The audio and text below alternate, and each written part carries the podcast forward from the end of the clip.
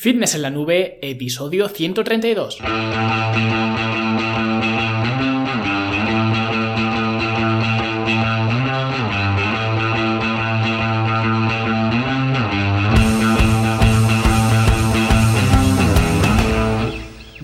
A todos un viernes más aquí a vuestro podcast A Fitness en la Nube, donde hablamos de fitness, de nutrición, de entrenamiento y donde cada viernes, cada semana os traigo las técnicas, los consejos, las estrategias, los trucos y como lo queráis llamar para que construyáis un mejor físico y tengáis un estilo de vida más activo y más saludable. Hoy vamos a hablar sobre algunas eh, cosas que has escuchado, algunos consejos que en alguna ocasión te han dado y que realmente no valen para nada, ¿vale? Pero antes, eh, pues vamos a hablar de la Academia de Fitness en la Nube, vuestra plataforma online para conseguir verte mejor, sentirte mejor y rendir mejor, donde aprenderás estrategias de entrenamiento y técnicas de alimentación, entre otras eh, muchas cosas, a través de cursos en vídeo y talleres prácticos y luego también podrás encontrar programas de entrenamiento ya diseñados, planes de alimentación, una herramienta también para registrar tu progreso y que se quede guardado dentro de tu perfil y así poder ir viendo pues la evolución que estás eh, teniendo y un montón de herramientas más a las que podrás acceder por solamente 10 euros al mes y por supuesto pues si no te gusta te puedes dar de baja cuando tú quieras sin dar ningún tipo de explicación. Por cierto, ya terminamos el curso de progresiones básicas y ya la semana que viene me pondré a preparar el siguiente curso que todavía no voy a decir eh, cuál es y si eh, sois alumnos de la academia y queréis pues dar alguna sugerencia sobre alguna temática de algún curso pues desde el formulario de soporte me contactáis y me decís, eh, pues oye Luis, creo que estaría bien que hicieras un curso sobre esto, sobre lo otro, que yo siempre pues las opiniones y las sugerencias de los alumnos pues las tengo muy en cuenta. Y nada, como os he dicho, Hoy vamos a hablar de algunos consejos que seguramente has escuchado alguna vez en el mundo del, fitness, digamos, pero que realmente en la vida real, ¿no? Pues no tienen eh, mucha validez. Así que este episodio quiero que sea eh, realmente bastante corto, luego seguramente me enrollo un poco más, ¿no? Porque eh, quiero explicar estos consejos, digamos, absurdos de una forma breve, ya que algunos de estos consejos o algunas de estas cosas ya las he hablado de forma individual en otros episodios, pero me parecía interesante agruparlas eh, para que eh, vierais algunas de las cosas que se dicen y que lamentablemente se seguirán diciendo, porque creo que este tipo de consejos eh, nunca acabarán, ¿no? Los consejos mal dados, pero que sin embargo, por más veces que se digan, ¿no? Pues no van a ser verdad. Hay una frase por ahí que dice que si una mentira se repite mil veces, pues se convierte en verdad, ¿no? Y en el mundo del fitness, pues esto se ve una barbaridad. Hay una eh, cantidad de mitos, eh, pues inmensa, ¿vale? Parece que como los dice mucha gente, pues tienen que ser verdad. Y de hecho, ya lo visteis quienes hicisteis el test de cuánto sabes sobre fitness, que la mayoría de la gente pues falló muchas de las, eh, de las preguntas. Si no recuerdo mal, la nota media de eh, cientos de respuestas de, de 1 a 10 eh, fue 5, ¿vale? 5 con algo. Es decir, un suficiente raspado. Así que por eso creo que estos episodios son bastante importantes. Así que vamos a ver una de las cosas que se repite hasta la saciedad, que es lo primero que quiero comentar, el primer consejo, que es el de la confusión muscular. Y para quien no esté familiarizado con este término, la confusión muscular es una teoría del entrenamiento que dice eh, que si cada vez eh, que, haces, eh, que haces algo cada vez que vas a entrenar, pues haces una cosa distinta, un ejercicio distinto, o cambias la rutina de entrenamiento eh, por completo de forma muy frecuente, pues de esta forma vas a conseguir confundir a los músculos y así pues les, obligas a, les obligas a crecer. Y esto es una tontería más que nada porque los músculos no se confunden, ¿no? Da igual que hagas un cool de bíceps con una barra olímpica homologada o que hagas cool de bíceps con una garrafa de agua, ¿vale? Al final el músculo es un tejido que se estira y se contrae y lo que hacemos en el entrenamiento es utilizar cargas para dificultar esa contracción y volver más fuertes a, los músculos, ¿no? Pero eso es una adaptación, eso no es una confusión. El músculo no dice, oh Dios mío, hoy en lugar de hacer eh, press de banca plano, estoy haciendo eh, press de banca inclinado, tengo que crecer a la, a la fuerza, ¿no? Esto, esto no funciona así.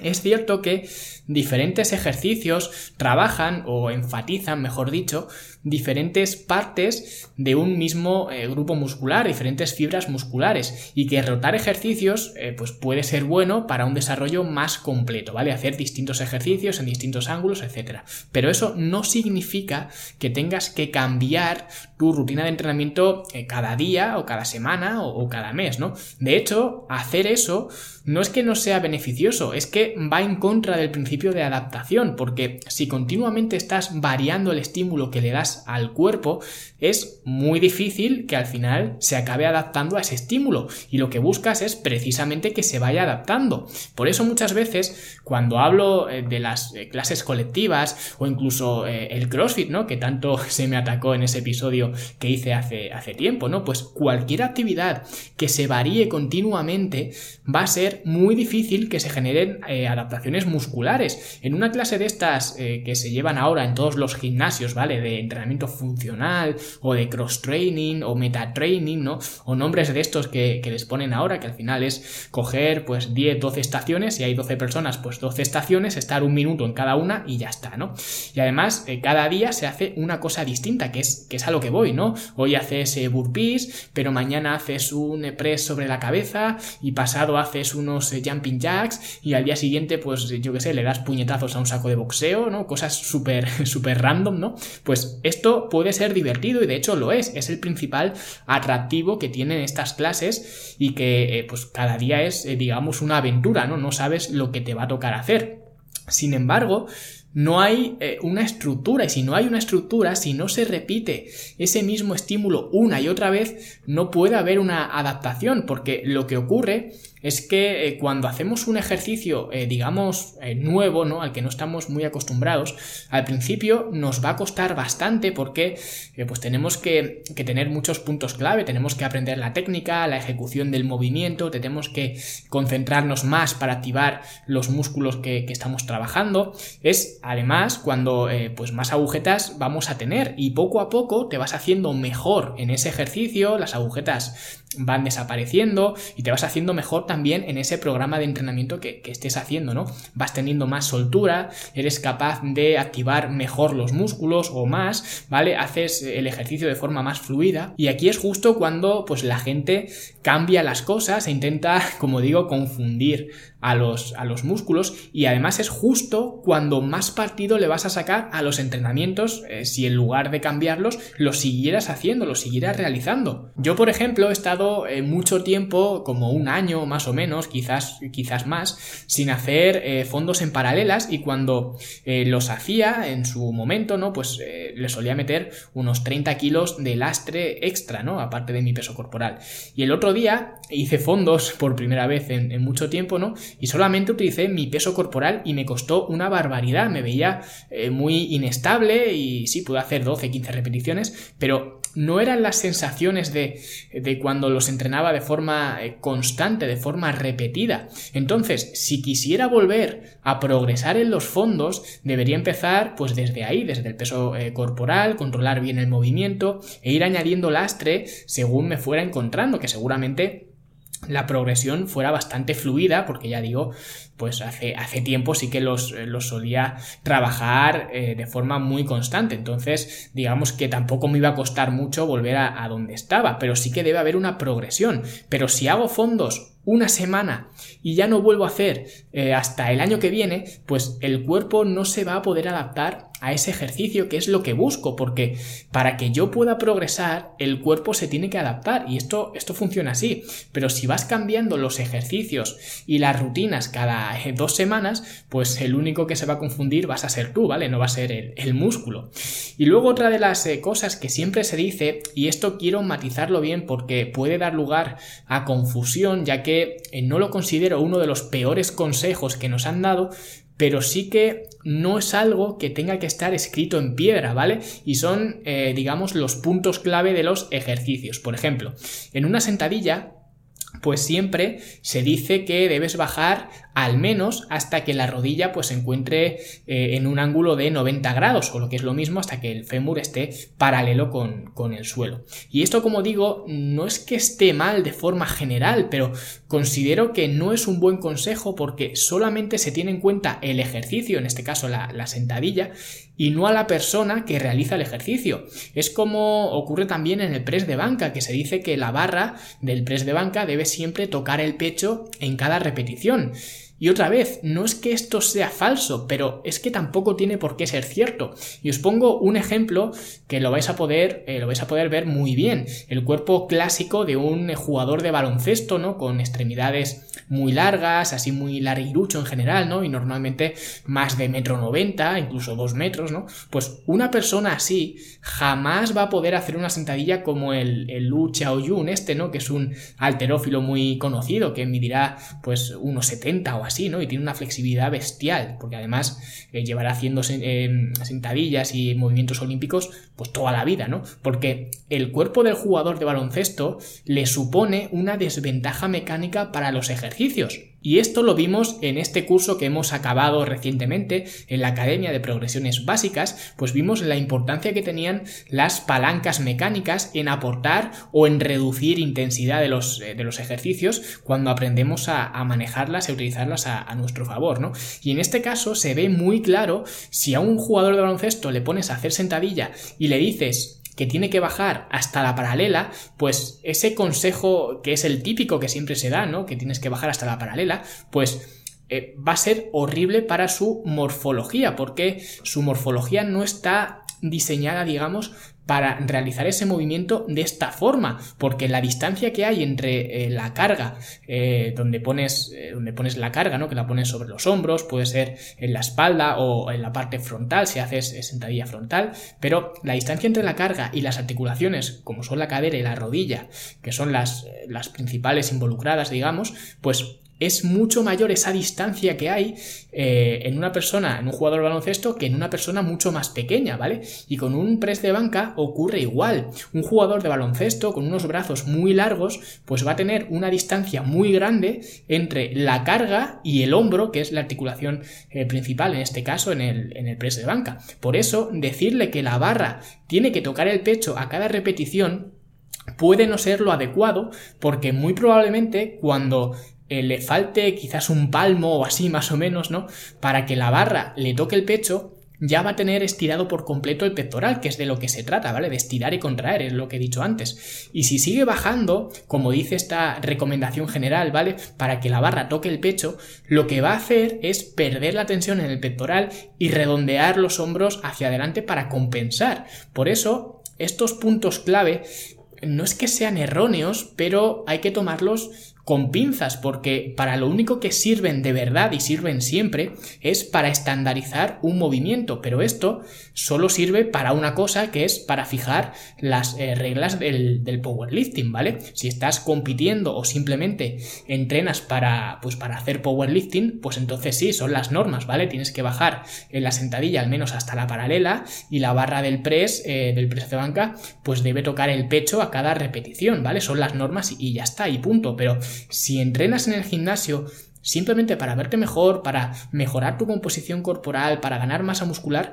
pues estas normas no son normas, sino que son eh, simplemente indicaciones, ¿vale? Por lo que no es que sean malos consejos y de forma general incluso puede ser correcto, pero como se suele decir, ¿no? Pues toda generalidad genera injusticia. Pues aquí ocurre lo mismo. Al final, tu propio cuerpo es el que va a dictaminar cómo puedes hacer los ejercicios y qué ejercicios son los más adecuados para ti. Porque si vuelvo al ejemplo del jugador de baloncesto, pues seguramente una sentadilla o un press de banca con barra no sean los mejores ejercicios para, para esa persona, ¿vale? Para la morfología de esa persona.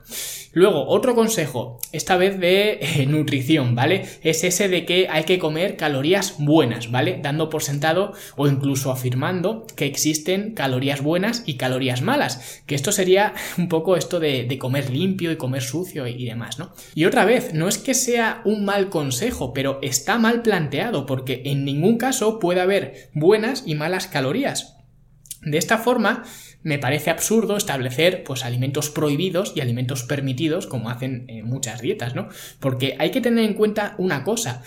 Una caloría es simplemente una unidad de medida. Es como los kilómetros y no puede haber kilómetros buenos y kilómetros malos. Un kilómetro es un kilómetro eh, si lo recorres sobre asfalto, si lo recorres andando por la playa o si lo recorres andando, si lo recorres en coche. Es como eh, si a David Meca, cuando nadaba y se hacía 5 o 6 kilómetros nadando, pues llegas tú y le dices, no, pero esos kilómetros son kilómetros malos, son kilómetros eh, de mentira. Yo me hago eso corriendo o me hago eso en coche o me hago eso en moto y en la mitad de tiempo que tú, ¿vale? Lo que cambia no es la distancia, la distancia es la misma, es un kilómetro, dos kilómetros, lo que sea. Lo que cambia es la forma de recorrer esa distancia. Y con las calorías ocurre igual, no puede haber malas o buenas calorías. Lo único que, al igual que con los kilómetros, pues seguramente corras más rápido en asfalto que en arena y te canses menos y seguramente te cansarás menos eh, si recorres un kilómetro corriendo por la playa que un kilómetro nadando en el mar, ¿no? Pero eso no quita el hecho de que eh, pues un kilómetro es un kilómetro y de la misma forma una fruta o una patata o un huevo es mucho más nutritivo que un donus, pero a igualdad calórica, una caloría es una caloría. Podríamos entrar en el debate de eh, qué ocurre con el sistema de recompensa del cerebro cuando consumes un alimento u otro, ¿no? Los alimentos ultraprocesados y demás, como ya hemos hablado en, en otros episodios en alguna otra ocasión. Pero aún así, una caloría no deja de ser una unidad energética, por lo que no puede haber buenas y malas calorías. Solo hay alimentos eh, más nutritivos y menos nutritivos. Pero lo único que hay bueno o malo son las elecciones que, que tomamos. Podemos tomar una buena decisión, una buena elección y escoger un alimento muy nutritivo o una decisión no tan buena, tampoco diría mala, pero no tan buena y escoger pues un alimento menos nutritivo. Pero eso no tiene nada que ver con que haya buenas y malas calorías. Y luego, relacionado también con unidades de medida, otro consejo que se da mucho es el del peso ideal. Tu peso ideal es tanto y normalmente eh, se considera ideal al peso eh, que es tu altura en centímetros menos 100, ¿no? Esto es lo que mucha gente, incluso entrenadores por ahí en los gimnasios, eh, pues te dicen que es tu peso ideal y demás. Pero el peso es igual que las calorías, solo es una unidad de medida, los kilogramos son una unidad de medida y no puedes obsesionarte con ver un número X en, en la báscula pensando que es tu peso ideal, porque el único que puede determinar tu peso ideal es tu cuerpo, no es un electrodoméstico, ¿vale? Tu peso ideal es el peso que te permite funcionar de forma eh, correcta y sentirte a gusto en todas las eh, facetas de, de, tu vida y eso no tiene nada que ver con ningún dígito de la báscula. Al final, la báscula, como digo, es solamente un electrodoméstico y no puedes sentirte mal o sentirte bien porque un electrodoméstico diga una cosa eh, pues que te gusta o que no te gusta. Es como eh, si cuando el lavavajillas te dice que tienes que echarle sal, pues te pusieras triste ya para todo el día y te pusieras a llorar porque el lavavajillas te dice esto y demás. Pues la báscula es igual, solo es un electrodoméstico y además está en la categoría de pequeños electrodomésticos, por lo que ni siquiera es un electrodoméstico de los, de los grandes, ¿no? Como un frigorífico, una lavadora, nada de esto. Y al final, el peso corporal solo es, eh, pues, la fuerza con la que eh, tu cuerpo empuja al suelo y ya está, ¿no? Muchas veces nos pensamos que lo único que sale en la báscula es la grasa corporal y por ello, pues, cuanto menos marque la báscula, mejor, cuanto más bajemos, mejor, pero no es así, ¿vale? En la báscula aparecen muchas más cosas, aparecen la masa muscular, los huesos, los órganos, la sangre, ¿no? O sea que no tiene mucho sentido ponerse triste, especialmente eh, sin saber de dónde viene ese peso, porque la báscula eh, hace eso, tira la piedra y esconde la mano, te dice 75 kilos pero no te está diciendo de dónde vienen esos 75 kilos. Y aunque te lo dijera, como he dicho antes, el peso ideal no es el que marca eh, una báscula, sino el peso que te permita realizar todas las funciones de, de tu vida diaria con comodidad y con energía, punto, y no tiene más. Y ya el último punto que voy a mencionar muy rápido, porque de este sí que he hablado en, muchas ocasiones, no me quiero repetir tampoco mucho, es el tema del cardio. Y quiero tocar este tema especialmente ahora en, primavera, ¿no? Que la gente pues se quiere poner guapa para ir a, a y lo primero que, piensa y el primer consejo que le dan es, eh, ¿quieres perder grasa corporal? Entonces eh, pues tienes que, tienes que hacer cardio, ¿no?